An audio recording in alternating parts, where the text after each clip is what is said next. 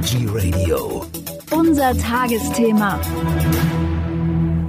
Am Mikrofon ist Michael Kiesewetter. Ich freue mich jetzt ganz besonders auf ein Gespräch mit Elvira Ködel. Sie ist unter anderem auch Autorin des Buches Ein an der Praxis orientiertes Rohkostrezeptbuch für jeden. Herzlich willkommen, Frau Ködel. Hallo, herzlich willkommen. Frau Ködel, das Buch ist jetzt schon ein paar Tage alt, gibt es, glaube ich, auch in der Zwischenzeit gar nicht mehr, aber Sie bereiten, glaube ich, irgendwie was Neues vor. Also es kann sein, dass es demnächst als E-Book auf den Markt kommt, oder? Ja, genau. Das ist eine gute Geschichte. Was mich aber auch interessiert ist, wie sind Sie denn eigentlich zu Rohkost gekommen? Naja, das war krankheitsbedingt. Mein Mann und ich, wir haben nach Möglichkeiten gesucht, von diesem ganzen Tablettenwahnsinn wegzukommen. Mir hat ein Arzt gesagt, dass ich noch ein halbes Jahr zu leben hätte. Hat mich dann auch noch beflügelt, nach anderen Möglichkeiten zu suchen. Und wir beide haben was gefunden. Und das war eben die Rohkost. Wie haben Sie dann damit gestartet? Also, äh, wie, wie muss ich mir das vorstellen? Äh, Nicht, dass jetzt manche Leute auf die Idee kommen und jetzt alle Tabletten wegschmeißen und nur noch äh, äh, Rohkost essen. Wie funktioniert das? Also wir haben angefangen mit der Vollwertkost, haben erstmal angefangen umzustellen auf vegetarisch, dann vegan. Nach einem Jahr hat dann mein Mann gesagt, es reicht, jetzt essen wir nur noch Rohkost. Okay. Und ich habe natürlich mitgemacht. Und das hat Ihnen auch dann dementsprechend sehr gut getan. Also äh, nachdem Sie da, ist schon ein bisschen her, oder? Nachdem Sie damals diese Diagnose hatten, ein halbes Jahr zu leben, meine, Sie leben heute immer noch, Gott sei Dank, und äh, hat es was gebracht. Ich lebe immer, immer. Ich lebe immer, ja. Immer und immer noch, ja. 2007 war das Jahr, dass wir angefangen haben. Mhm. Und äh, ich habe schon nach den ersten paar Wochen, drei Wochen ungefähr, schon gemerkt, dass es mir entschieden besser ging. Ja. Und ich konnte innerhalb von sagen wir, ein bis zwei Jahren das meiste von den Tabletten absetzen. So Stück für Stück, ja, Nacht für Nacht, richtig. Was hat denn der Arzt dazu gesagt? Hat er das überhaupt verstanden, was da vor sich geht? Äh, manche ja, manche nicht. Ich bin ja bei mehreren. Ja. Manche haben das begrüßt, manche haben gesagt, äh, was soll das? Naja. Weil die konnten Als ja. ich dann dem Arzt begegnet bin, der mir diese Diagnose gegeben hat, so anderthalb Jahre später, Mhm. da hat er gesagt, nee, doch, hat er gesagt, ich bin's, ich lebe. Aber er hat nicht nachgefragt, warum. Er hat nicht nachgefragt. Nein, nein, das hat ihn nicht interessiert. Das zeugt jetzt aber nicht gerade von einem guten Arzt, würde ich da einfach mal so behaupten. Ich dachte damals, er ist ein sehr guter Arzt. Mhm. Ja, gut, man kann sich da ja auch vertun, ne? so ist es jetzt Ja. nicht. Wie ist es Ihnen denn dann weiter ergangen mit der Rohkost? Also haben Sie dann komplett umgestellt? Also er- ernähren Sie sich nur noch von roh, rohen Geschichten?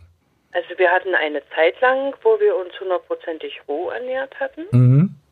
Äh, in dieser Zeit ist es mir sehr gut gegangen, meinem Mann auch. So einige, ich sag mal, Zipperlein und andere Beschwerden sind weggegangen oder haben sich aufgelöst in 0, nichts.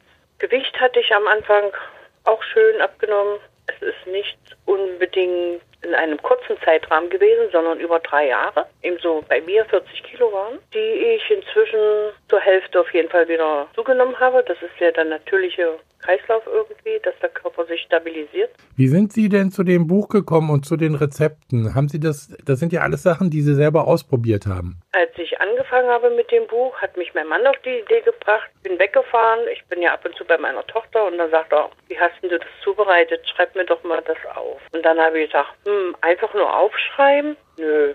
Dann habe ich das also dokumentiert, indem ich das Essen immer fotografiert habe. Vom Prinzip her sieht unser Essen jeden Tag schön aus, garniert mit irgendwas Hübschen dazu. Also das Auge ist mit, die Ja. Seele schwingt dann besser. Und so ist es dann zu Dann dem. ist das Buch dann so nach und nach entstanden Mhm. und mir war es wichtig, über das ganze Jahr hinweg Rezepte zu sammeln. Das heißt, ich habe im Winter genauso das Essen dokumentiert wie im Sommer. Als wir angefangen hatten, haben wir gedacht, das gibt's doch nicht. Es muss doch noch welche geben, die ähnlich essen wollen oder so. Und wir hatten keinen gefunden. Es hat eine Weile gedauert, bis wir dann über das Internet durch meine Tochter, ja, bei dir in der Nähe ist jemand, die ernährt sich so. Und dann wurde der Kreis immer größer und größer. Und heute ist das ja auch noch ein bisschen anders. Heute essen ja ganz viele vegan, vieles auch roh. Und es ist ja auch einfacher, durch, alleine durch die sozialen Netzwerke geworden, sich auch mal kennenzulernen oder zu treffen vielleicht. Ja, wir haben schon drei Rohkostgruppen gehabt. Inzwischen ist jetzt nur noch eine, die bei uns vorwiegend im Sommer stattfindet. Aber Sie haben damals also auch, egal ob Sommer oder Winter, einfach rohköstlich gegessen. Naja, wir haben im November angefangen. Hm, ah, okay, im Winter dann schon, ja.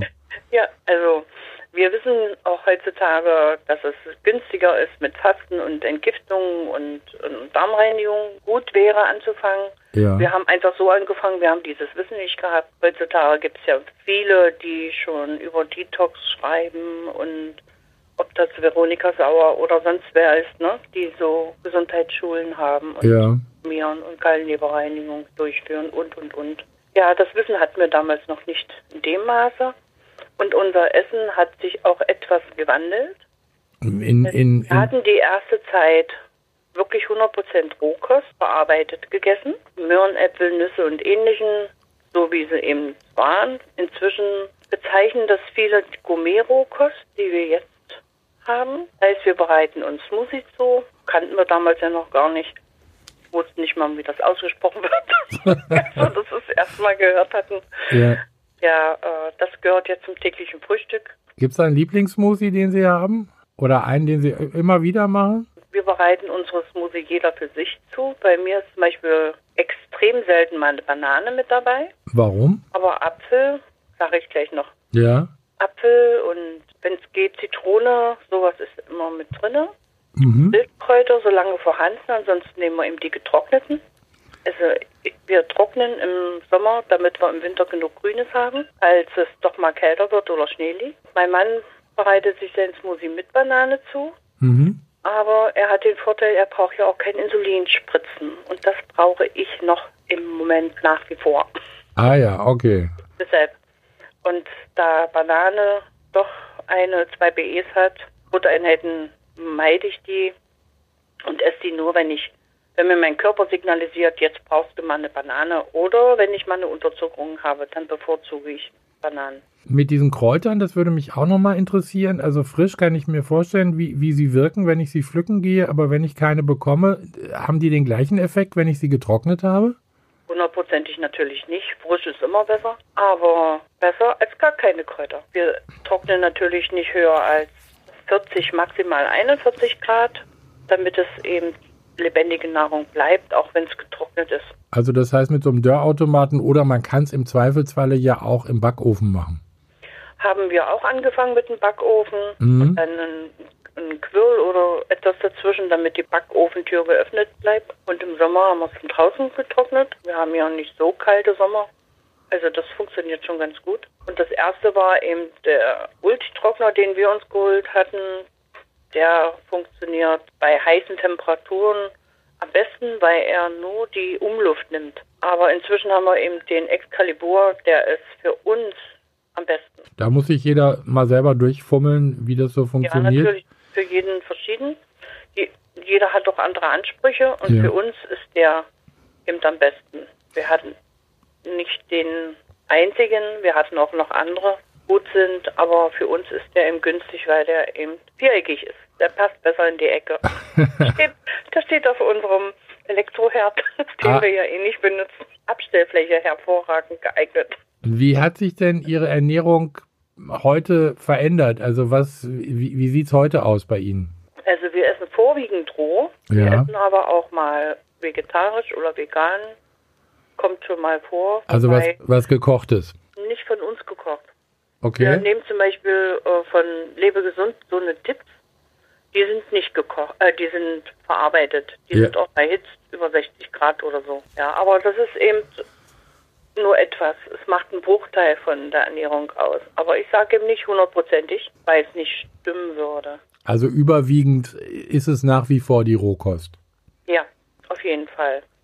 Und bei uns hat sich verändert so, wir hatten anfangs, Sie kennen ja sicher diese Bananenkisten, Ja, die hatten wir in einer Dauerbestellung gehabt. Die haben wir pro Woche eine so eine Kiste benutzt und auf, aufgegessen. Den Inhalt natürlich, nicht die Kiste. Ähm, Und inzwischen habe hab ich ja schon gesagt, dass Bananen weniger geworden sind und so viel verbrauchen wir eben nicht mehr. Wir essen jetzt mehr gemüselastig und Kräuter nach wie vor. Gemüse und Kräuter. Also das haben wir ja jetzt auch schon öfter gehört in unserer Serie über Rohkost. Also äh, Früchte müssten nicht sein, Gemüse wäre äh, doch in jedem Falle äh, besser. Hm, das würde ich nicht so sagen. Okay. Weil wir haben zum Beispiel einen Schwiegersohn, Mhm. der isst sehr, sehr viel Obst. Ja. Ihn ist das in Ordnung. Kommt ja immer auf den Kreislauf an, auf die Verstoffwechslung und da ist ja jeder Mensch individuell. Ich bin der Meinung, es sollte jeder ausprobieren, wie er damit klarkommt. Wollte gerade sagen, Wenn er also merkt, dass er energiegeladen ist, dann ist das für ihn das Richtige. Wenn er merkt, oh, ich bin heute aber müde und schlapp und ich habe jetzt was gegessen, hm, dann war es wohl nicht ganz so das Richtige. okay, also da muss man ein bisschen rumprobieren. Ja, Frau Ködel, interessante Geschichte und äh, wir dürfen uns freuen, also wenn dann Ihr Buch äh, demnächst wieder auf den Markt kommt als E-Book in diesem Falle. Vielen Dank für diese Information. Ich wünsche Ihnen auf alle Fälle weiterhin alles Gute und äh, ja, bis, bis zum nächsten Mal. Ich wünsche Ihnen alles Liebe. Dankeschön. Jeden, der anfangen will, das einfach mal probieren. Habt Mut. Funktioniert. Wunderbares Schlusswort. Vielen Dank.